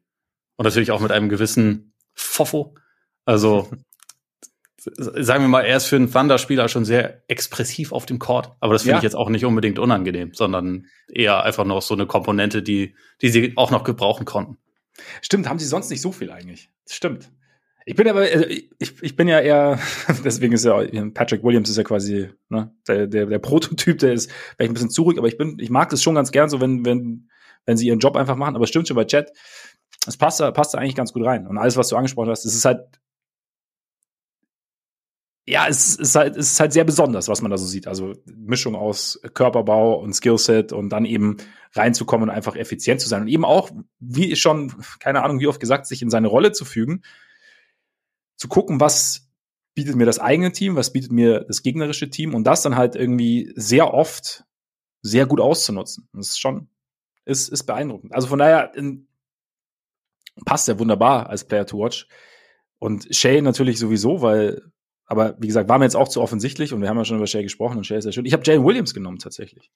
Ist auch, ja, also weil, äh, das wäre dann bei mir der, der dritte gewesen. Der dritte, weil ich würde so, ich finde es geil, weil er ist halt also diese, er hat, er hat seinen Wurf gefunden oder er hat, er hat den Wurf, er ist, er ist irgendwie shifty, er hat einen Drive, er ist irgendwie, er zieht irgendwie sein Ding durch, finde ich, wenn er, wenn er sich, also wenn er zum Korb geht, ähm, es hat, hat halt diese Physis, du hast ja angesprochen, er hat sich, er hat sich leicht aufgepumpt. Ich finde es ganz geil, wenn er, ich, ich finde immer, wenn er Richtung Zone geht, so, wie gesagt, er ist nicht ganz so shifty wie jetzt vielleicht Shay, aber er auf seine Art auch und ist dann immer so eine Mischung für mich weil er nimmt dann ja auch immer so, so, so den Kopf so ein bisschen, also so ein bisschen runter, so eine Mischung aus so Tasmanian Devil und Michelangelo, also nicht der Künstler, sondern der Turtle. So, und also meine mein ich als Kompliment. Und es sieht halt einfach total geil aus. Also es ist irgendwie, und dann kommt halt irgendwie was Gutes bei rum. Und er, er hat halt gerade so, du hast vorhin angesprochen, dann so, man probiert zwischendrin mal ein bisschen aus und dann am Ende, wenn es eng wird, weißt du wieder, du kannst ihm Ball Shell geben. Und, und ich habe so den Eindruck, Williams ist so derjenige, der gerade so in diesen Zwischenphasen halt oft übernimmt und einfach auch übernehmen kann und dann halt dafür sorgt, dass das Team nicht unbedingt abreißen lassen muss, wenn, wenn Shane eine Pause braucht oder das, oder ganz im Gegenteil, einfach so sein, sein Ding weiter durchziehen kann. Und da, er hat noch den, den, den Midrange-Jumper hat er jetzt noch mit aufgenommen ins Repertoire. Also habe ich mir sagen lassen, dass das letztes Jahr nicht so sein Ding war, weil ich habe letztes Jahr nicht viel OKC geguckt, aber ähm, das fällt sehr gut und er hat halt einfach, er hat halt auch halt wahnsinnig viele Optionen offensiv und ist dazu noch ein richtig guter Verteidiger. Also ähm, hat am Ende gegen die Suns hat er ziemlich viel KD verteidigt. Und das ist natürlich, Länge hat natürlich nicht funktioniert, also das heißt nicht funktioniert, er ist natürlich klein gewesen oder kleiner als, als Durant, hat zwar die Spannweite, aber war halt sehr physisch und er ist halt auch ein, ist ein sehr, sehr guter Verteidiger. Und dann, also, wenn das deine Nummer zweieinhalb, Nummer drei ist, bist schon mal gut aufgestellt, da die Song. Ja, also bei Hast du es verstanden gerade, was ich gesagt habe, oder muss ich übersetzen? Selbstverständlich. Ich habe okay, hab lange stimmt, genug ja, in diesen in diesen Regionen gewohnt. Das ist korrekt, das ist korrekt. Um den, ja. um den ortsansässigen Kauderwelsch verstehen zu können. Ja. Ja.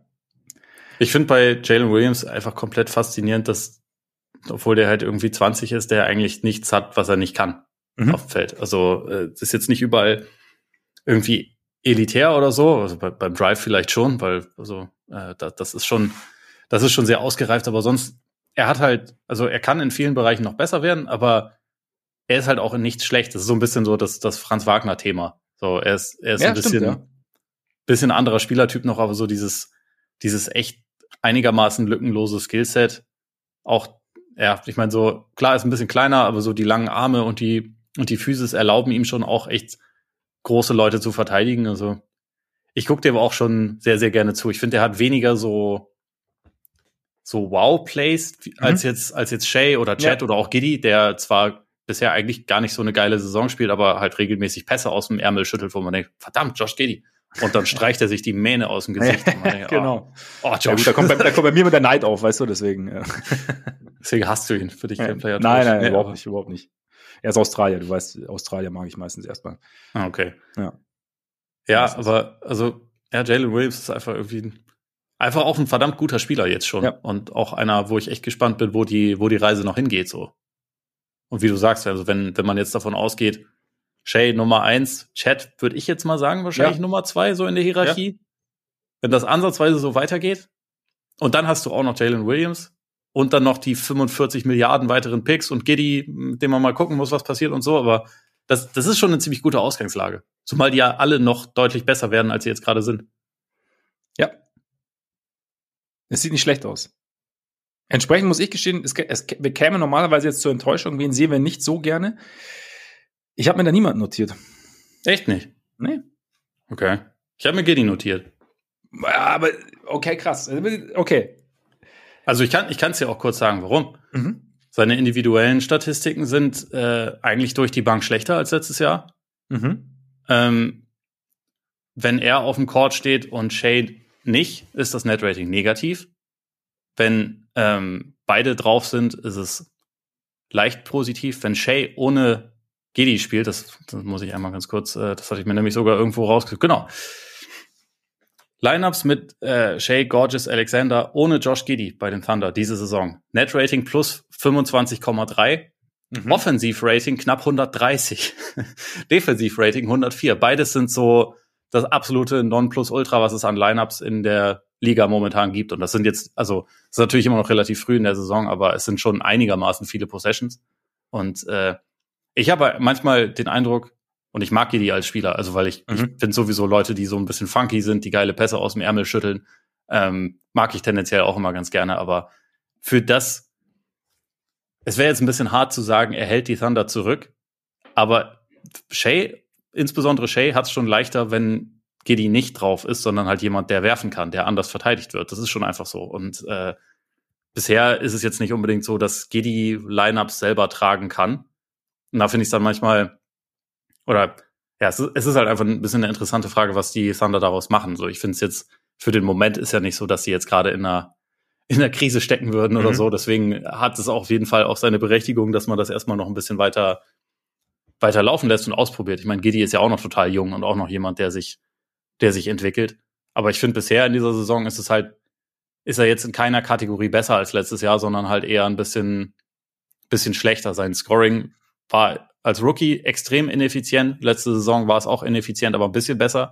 Jetzt ist es wieder wie im Rookie-Jahr. Also er kommt, er, er packt viele Drives aus, aber er, er, er schließt halt einfach nicht gut daraus mhm. ab. Und so manche, manche Fragen, die ich auch vor der Saison bei ihm hatte, so auch was diesen, was den Langzeitfit in dem Team angeht, die sind halt einfach immer noch da und sind, äh, würde ich sagen, sogar eher fast noch ein bisschen, bisschen lauter geworden.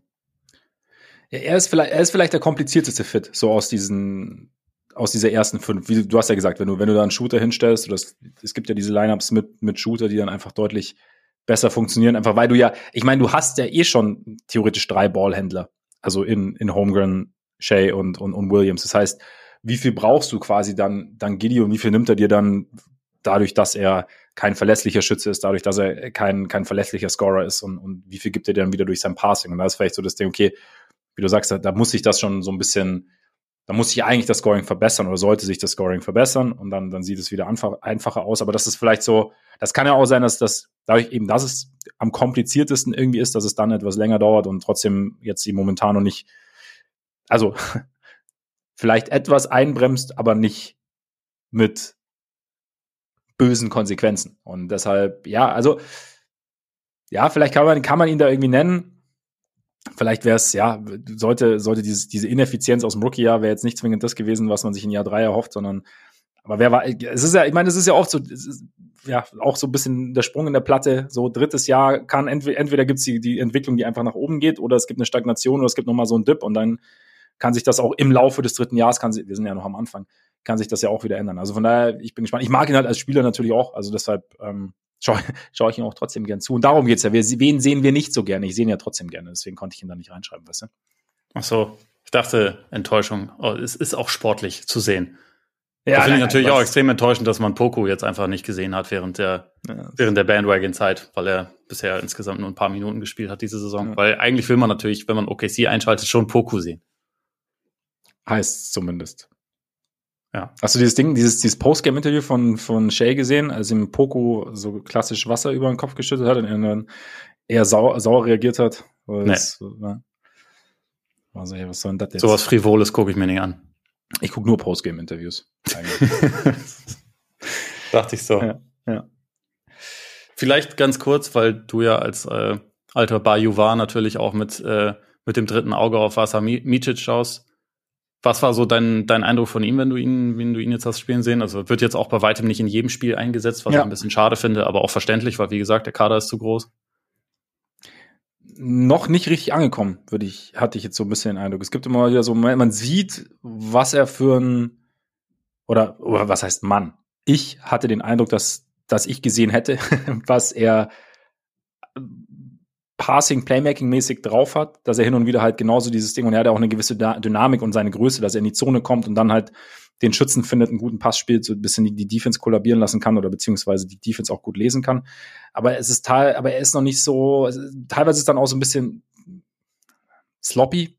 Also ich weiß nicht, ob es dann, ob es der Speed ist oder so, das ist halt, an, an den er sich gewöhnen muss. Also es ist ja eine andere Geschwindigkeit in der NBA. Ähm, aber so, so, so, so ein bisschen mal, mal schauen, würde ich, würde ich jetzt sagen. Also es ist noch nicht, geht es für mich noch nicht in die eine, weder in die eine noch in die andere Richtung bis jetzt. Ja, ja, würde ich unterschreiben. Also ich finde auch. Also ein bisschen langweiliger Take jetzt natürlich, aber. aber ja, es ist halt einfach richtig. Er ist noch nicht so richtig angekommen.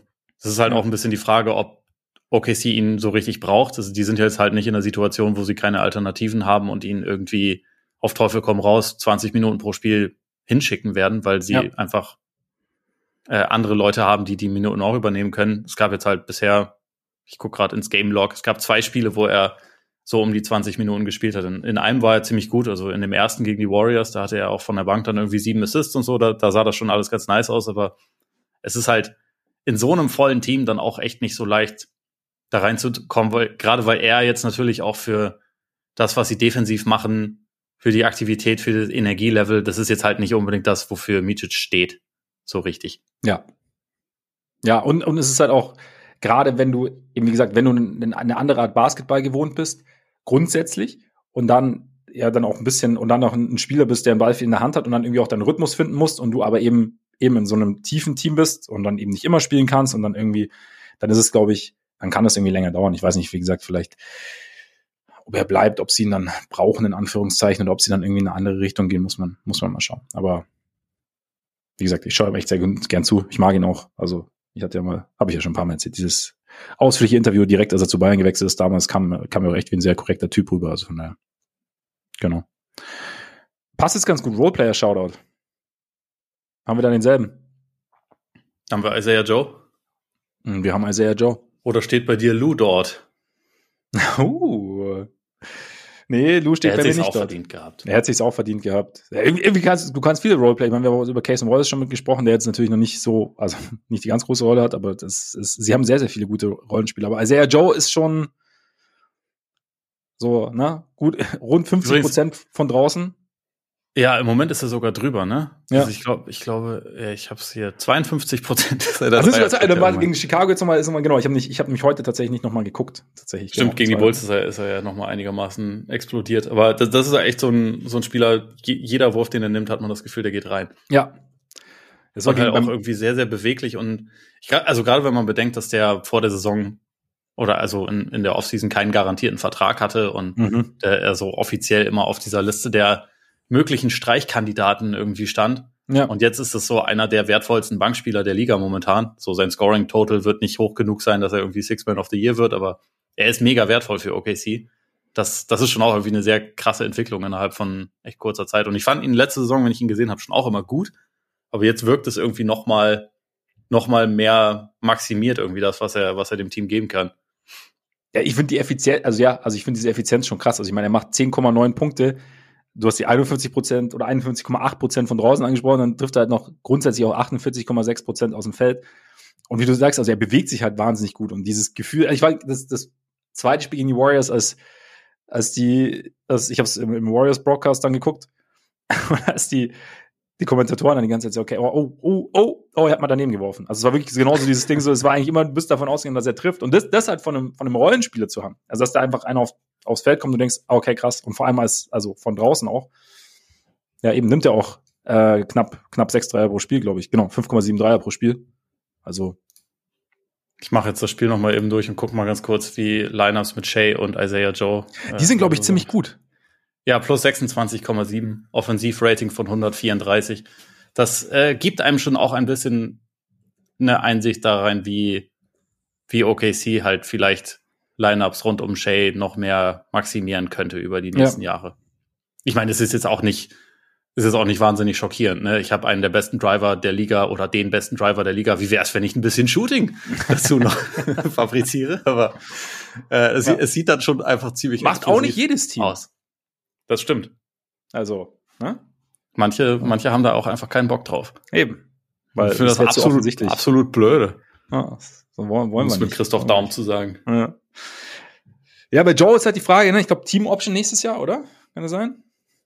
Äh, das weiß ich jetzt nicht aus. Aber äh, ja, genau, ist halt jetzt natürlich noch äh, sehr günstig unterwegs. Aber ja, dann lass doch mal, du hast ja schon gesagt, Team um Shay bauen. Lass doch mal einen Outlook machen. Also wir haben es ja auch schon ich möchte noch einmal ganz kurz einen ja. Shoutout vorher an äh, Aaron Wiggins loswerden, der bei Milwaukee, glaube ich, 30 Minuten pro Spiel sehen würde und bei OKC irgendwie so 10. Ja, da ist doch der eine oder andere Pick noch drin für OKC, oder? Wenn Milwaukee anfragt. Äh, könnte angehen, aber Aaron Wiggins finde ich richtig gut. Äh, der, der, der hat was. Aber ja, Team der Zukunft bauen.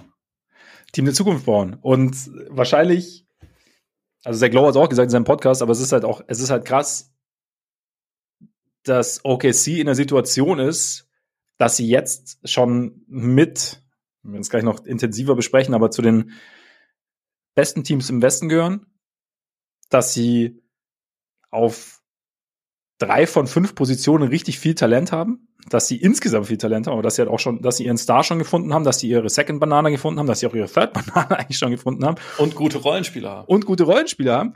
Und aber halt noch fünf Millionen Picks die nächsten Jahre. Also, dass sie quasi, sie können halt bauen, theoretisch, wie sie wollen. Das ist jetzt natürlich eine andere Art der Herausforderung. Aber die Situation, weiß nicht, kannst du dich erinnern, dass es das schon mal gab? Ein Team, das in so einer guten Situation war und dann halt irgendwie auch noch sozusagen die, die Trade-Kasse komplett gefüllt hatte. Nee, ich glaube, also so extrem sicherlich noch nicht. Es gab schon, schon andere Teams, die irgendwie, was sowas angeht, mal gut aufgestellt waren. Ich meine, als vor ein paar Jahren, als, als Boston noch ähm, Tatum und Brown auf Rookie-Verträgen hatte, mhm. plus halt ein paar zusätzliche Picks und so. Das war schon auch vorteilhaft. Da konnte man auch was mit anfangen, aber so viele Picks, wie OKC jetzt gerade hat, das hatte man ja grundsätzlich noch nie. Und dann auch noch diese Qualität im Team zu haben, nee, das ist, äh, das ist neu. Das ist schon, schon einzigartig und wahrscheinlich auch die beste Art, um das äh, zu umgehen, dass man in Oklahoma City ist und keine Free Agents jemals bekommen wird. Ja. Dann eben auf anderem Wege. Ja, und das, dieser, dieser Weg scheint zu funktionieren. Ich meine, die Frage, also das, das große Ding ist natürlich, also Shay hat ja schon verlängert, aber irgendwann musst du die Leute halt auch bezahlen, die jetzt noch ihren Rookie-Verträgen sind. Also bezahlst ja jetzt auch schon ganz okay, aber das dürfte sich vervielfachen. Und dann ist natürlich die Frage, wen behältst du, wie genau baust du das? Umso besser, wenn du dann halt dieses Pick-Arsenal eben hast, weil du dann sagen kannst, es wird sich ja immer weiter rauskristallisieren, okay, wie, wie bauen wir das Team am besten um Shay auf, um Shay und Holmgren? Weiß ich nicht, wird Giddy dann, ich meine, du hast ihn angesprochen, versucht man ihn dann irgendwann mit Picks zu traden für einen Spieler, der noch besser passt. Also da, da gibt's ja, wie gesagt, es gibt ja alle, es sind jetzt irgendwie alle Möglichkeiten da. Hast du, was würdest du denn ich finde es immer interessant, weil es auch im Low Post war auch so dieses Ding, ja, jetzt so ein bisschen beschleunigen. So dieses, ne, jetzt so ein bisschen ein, eine Phase vielleicht überspringen. Die Frage, die Frage, die ich mir stelle, wär's, wär's denn schon, wär's ein Überspringen, wenn du jetzt so gut bist, wie du jetzt bist, wenn du mit, mit Shay, der ja, wie gesagt, schon jemand ist, der schon ein paar Jahre in der Liga ist, der zu den besten Spielern der Liga gehört. Also kann man, kann man ja so sagen. Das ist ja First Team. Top Ten Spieler ist er auf jeden Top Fall. Top Ten Spieler, genau. Und wenn du dann sagst, okay, wir haben sehr, sehr viele Möglichkeiten. Und also was, was Trade Assets in Form von Picks angeht, was Spieler angeht, die, die für andere Teams interessant sein könnten. Und wir, wir versuchen jetzt einfach wirklich noch einen Spieler zu finden, der da unserer Ansicht nach perfekt reinpasst. Ist es für dich ein Überspringen? Oder ist es für dich sinnvoll, es zu machen? Hm. Es, es kommt immer auf die Art von, von Trade an. Irgendwie, ich sehe so ein bisschen beides, weil das Ding ist, dadurch, dass halt äh, mittlerweile so durch die neuen Salary Cap Regeln und so ist halt einfach, äh, es wird in Zukunft schwer, schwieriger sein, Teams zusammenzuhalten über einen längeren Zeitraum. Gerade wenn man viele gute Leute hat, die man irgendwie dann bezahlen muss, weil es halt einfach dann irgendwann echt restriktiv wird mit und dann hast du auch nicht mehr so wahnsinnig viel von deinen ganzen Trade Chips, wenn du, wenn du die nicht miteinander kombinieren kannst und so. Also irgendwann wird der Spielraum halt einfach weniger und OKC ist jetzt traditionell eh keine Franchise, die Luxury Tax zahlen möchte. So, insofern ist es halt immer ein bisschen die Gefahr, dass, dass man denkt, das Fenster ist ganz lange auf und in Wirklichkeit sind es aber nur ein paar Jahre. Und dann wäre natürlich schon ein Argument dafür da zu sehen, okay, wir haben jetzt losgelegt, wir sind im Moment, sind wir irgendwie das beste oder zweitbeste Team im Westen was machen wir jetzt daraus? Weil es gibt ja schon noch was Offensichtliches, wo man Win-Now-mäßig was machen könnte. Man könnte gucken, dass man in, also eigentlich im Prinzip die Gedi-Position upgradet, indem man da jemanden holt, der physisch noch ein bisschen mehr reinbringt, der besser verteidigen kann und der besser werfen kann. So jemand wie OG Anunobi, keine Ahnung. Mhm. Oder vielleicht fällt einem auch noch jemand anders ein. So, das, das wäre ja der offensichtliche Win-Now-Move. Der andere, den ich wiederum auch irgendwie nachvollziehen könnte, wäre halt zu sagen, Okay, aber Giddy ist halt ein total spannender Spieler. Aus dem ja. könnte jemand werden, der viel, viel besser wird. Der aber wahrscheinlich einfach noch ein bisschen Zeit braucht und irgendwie wollen wir uns das gerne angucken. Und ähm, da, das hat, das hat schon auch eine gewisse Logik. Ich meine, das ist jetzt das ist nicht, dass äh, Josh Giddy auch nur daran schnüffeln würde, wie gut James Harden war, als sie ihn getradet haben. Aber auch da war das ja so eine Situation, wo man, also da waren sie wahrscheinlich ein bisschen zu früh damit, den abzugeben. Und da mhm. könnte ich mir jetzt auch vorstellen, dass man den Fehler vielleicht nicht wiederholen möchte. Aber die große Frage ist halt, da interessiert mich auch mal, wie du das siehst, weil da, da sind wir jetzt gar nicht so groß drauf eingegangen. Meinst du, es gibt ein Szenario oder eine Entwicklung dazu, dass Gedi und also dass Gedi einfach richtig gut reinpasst in OKC? Oder ist das einfach so, dass der vom Spielertyp eigentlich ein bisschen, bisschen redundant ist, beziehungsweise auch etwas so ein bisschen, bisschen kaputt macht, was sonst eigentlich da wäre? Mm, kaputt macht, würde ich nicht sagen. Also ich meine, klar, also ein offensichtlicher Fakt ist, dass du sagst, okay, er muss halt, sein, sein Wurf sollte, oder sein, sein Abschluss sollte so verlässlich werden, dass er das Basic nicht komplett zerstört. Also er muss kein Scharfschütze sein im Sinne von der, also im Sinne von Isaiah Joe, aber wenn er sagt, du bist die, die Defense muss ihn achten und das kann natürlich dann auch durch, durch Cuts etc. sein, aber das zumindest, dass er, dass jeder weiß, dass Josh Giddy ein überdurchschnittlicher Finisher ist. Aus allen aus den meisten Lagen, sagen wir es mal so. Ich glaube, das, das reicht dann, oder was heißt, das reicht schon? Das könnte ich mir vorstellen, dass das, dass das okay ist. Was, was ich problematisch sehe, ist, was du ja, wir haben ja vorhin die, die Rebounding-Problematik angesprochen. Und problematisch ist die Problematik. Deshalb ist es eine Problematik, weil sonst wäre es ja nicht problematisch. Wenn du verstehst, was ich meine. Euer Problem wäre Bruno, ja. Richtig. Und nein, aber da, da, das ist halt eher die Frage, weil Weißt du, wer der beste Spieler wäre, den, den OKC kriegen könnte, den sie aber nicht kriegen können, weil der in einem Team ist, wo er auch schon alles gibt, was, äh, gebraucht wird. Aber Aaron Gordon, und der kann auch nicht ja. wahnsinnig gut werfen, aber der würde da sonst einfach alles ja. abdecken, was sie brauchen. Der wäre, genau. wäre ein Traum. Aber Aaron Gordon ist halt auch im Moment wahrscheinlich so der, ich, äh, weil ich, ich, ich, ich trete jetzt nicht auf eine äh, Textidee, die mir im Kopf rumschwirrt. Die notiere ich mir einfach und dann kommen wir irgendwann drauf zurück. Aber Aaron Gordon ist gut, wollte ich damit nur sagen. Aaron Gordon ist sehr gut. Und ich find's, ich find's schon, ich bin gespannt, wer der neue Aaron Gordon wird, weil als er damals, also wir haben schon gesagt, Aaron Gordon und Denver war ja schon immer das Thema, das passt irgendwie. Aber es gab auch so, äh, Aaron Gordon und äh, mal gucken. Ja, als er falsch gecastet war, als Franchise-Player-Dude. Ja. Genau. Und äh, ja, irgendwie so, aber so vom, vom Typ her ganz genau. Das ist ja wahrscheinlich jemand, der, der die ganze Sache noch mehr, noch mehr maximieren könnte. Und Giddy kann, glaube ich, offensiv, jetzt natürlich nicht durch nicht durch seine Physis und durch sein Rebounding, aber er kann halt dann durch sein Passing, glaube ich, und wenn, wenn, wenn das Finishing besser wird, glaube ich, könnte er dann schon was, was kaschieren oder, oder, oder halt, oder auch ein Plusspieler werden. Die Frage ist halt einfach, wie, wie du diesen Mangel an Physis dann ausgleichst. Und vielleicht denke ich jetzt so eindimensional so Position, also okay, du nimmst Giddy raus und, und Spieler X kommt rein und dann sieht das irgendwie anders aus. Aber ich glaube halt, oder vielleicht reicht es auch, wenn da jemand von der Bank dann kommt oder so. Aber jemanden, der halt, sie bräuchten halt schon in meinen Augen jemanden, der der am Brett einfach hilft. Ich meine, du hast es angesprochen, das waren halt ganz oft, also sie lassen halt, wenn sie halt viele Second Chance Points, und das ist vielleicht in der Regular Season, ist ist das vielleicht weniger tragisch, aber Richtung Playoffs dann, wo es ja dann darum geht, eben dann auch ein Titelfenster zu nutzen, ist es dann, wird es dann schon interessanter. Und ich meine, wir sehen es ja gerade mit einem anderen Team, also vor zwei Jahren waren die Grizzlies ja so ein bisschen das Team, das OKC jetzt ist. Also, also hatten ihren Superstar, hatten ihre Second Banane, hatten Desmond Bain, hatten äh, junges Talent, hatten Picks und man hat schon überlegt, ah, und, und holen sie jetzt OG Ananobi. Wäre wär das jetzt, wäre das jetzt der Spieler, der es irgendwie rund macht? So, ja, mm, ah, mm, mm. Und natürlich ist da jetzt, sind da jetzt Dinge schiefgelaufen, von denen du jetzt nicht ausgehen kannst, mit denen du nicht planen kannst. Und das heißt, und, und vielleicht kommen sie auch wieder zurück. Also es ist ja nicht, da ist ja nicht alles abgefahren, aber du hast es gesagt, also so ein Fenster ist nicht so lang offen und ich kann dir mit, ich, ich, ich sag einfach, ich weiß es nicht, weil ich, ich weiß nicht, ob ich Giddy abgeben würde. Es kommt halt darauf an, wer da da ist, also wen, wer, wer da irgendwie kommen kann, aber ja, ah, ich bin, ich, ich tendiere immer mehr dazu zu sagen, eigentlich, eigentlich ist das, was Josh Giddy am besten kann, nicht das, was OKC wirklich braucht. Das ist das Position. Ding im Endeffekt, Weil, ja. gerade am Ende von Spielen, wir haben darüber gesprochen, wir wollen sowieso, dass Shader den Ball in der Hand hat. Oder von mir aus auch Jalen oder auch Chad Holmgren, die alle als Scorer viel mehr Gefahr ausstrahlen. Und klar, Giddy ist der kreativste Passer, aber er wird auch anders verteidigt als die anderen. Und insofern ist es dann trotzdem nicht unbedingt die beste Offense, wenn du es über ihn laufen lässt. Mhm. Und er, natürlich ist er mega smart und kann irgendwie viele Sachen auch kaschieren, aber bisher ist er nicht nur von draußen nicht effizient, sondern sonst auch von nirgendwo so richtig. Und äh, ich, die Frage ist halt. Hast du auch Toronto eigentlich, oder? Mit OG Ananobi dann, ne? Den Trade dann. Ja, da, da, da beißt er sich dann mit Siakam und Scotty Barnes, ja. die, die auch teilweise die gleichen Sachen machen. Ach, ich weiß nicht, irgendwie, ich, ich, ich will das auch immer nicht so. Also ich, ich, will, ich will mich auch selber nicht als Gedi-Hater abgestempelt sehen, weil ich den, wie gesagt, ich finde ich den Spielertypen total spannend und ich glaube auch, dass aus dem was Gutes werden kann.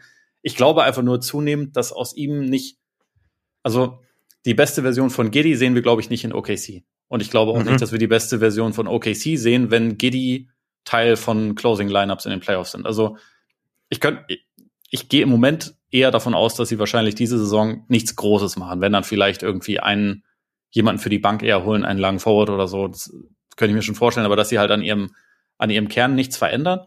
Aber ich, ich würde Stand jetzt denken, dass sie in den Playoffs darüber stolpern würden, weil in den Playoffs werden halt nach Schwächen, also wird nach Schwächen gefahndet. Und für die Offense und auch für die Defense ist halt Giddy einfach, er passt jetzt nicht so hundertprozentig geil zum restlichen Team, sondern ist halt irgendwie seine eigene funky Version von Spieler, die irgendwie super, super viel mitbringt, aber halt auch einiges, einiges nimmt.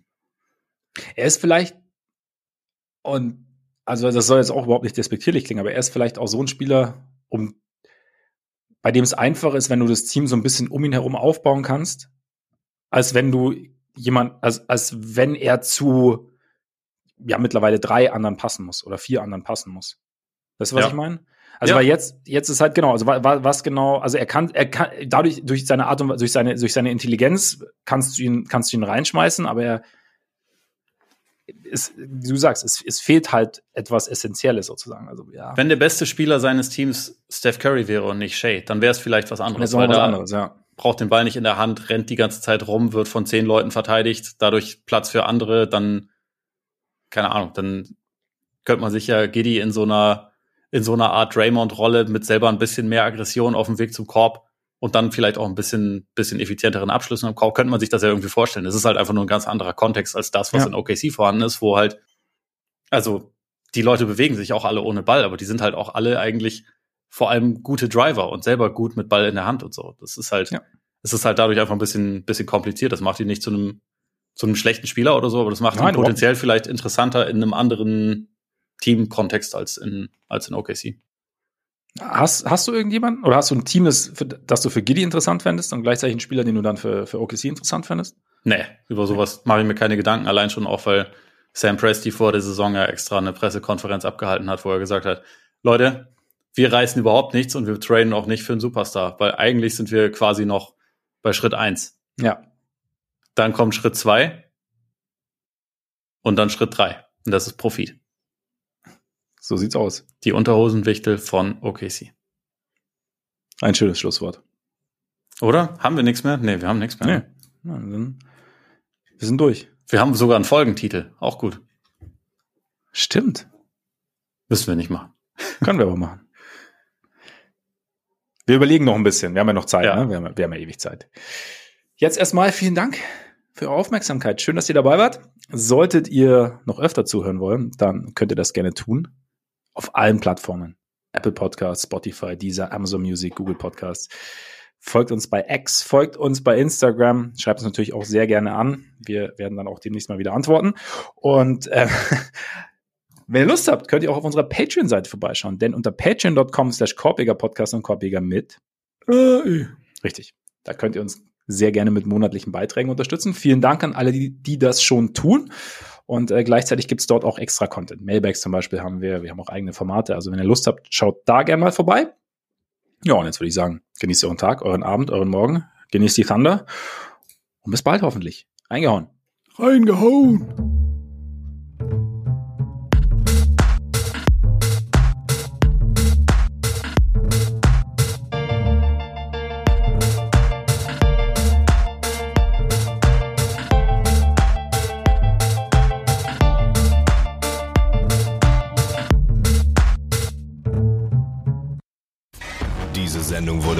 Präsentiert von Tipico Sportwetten.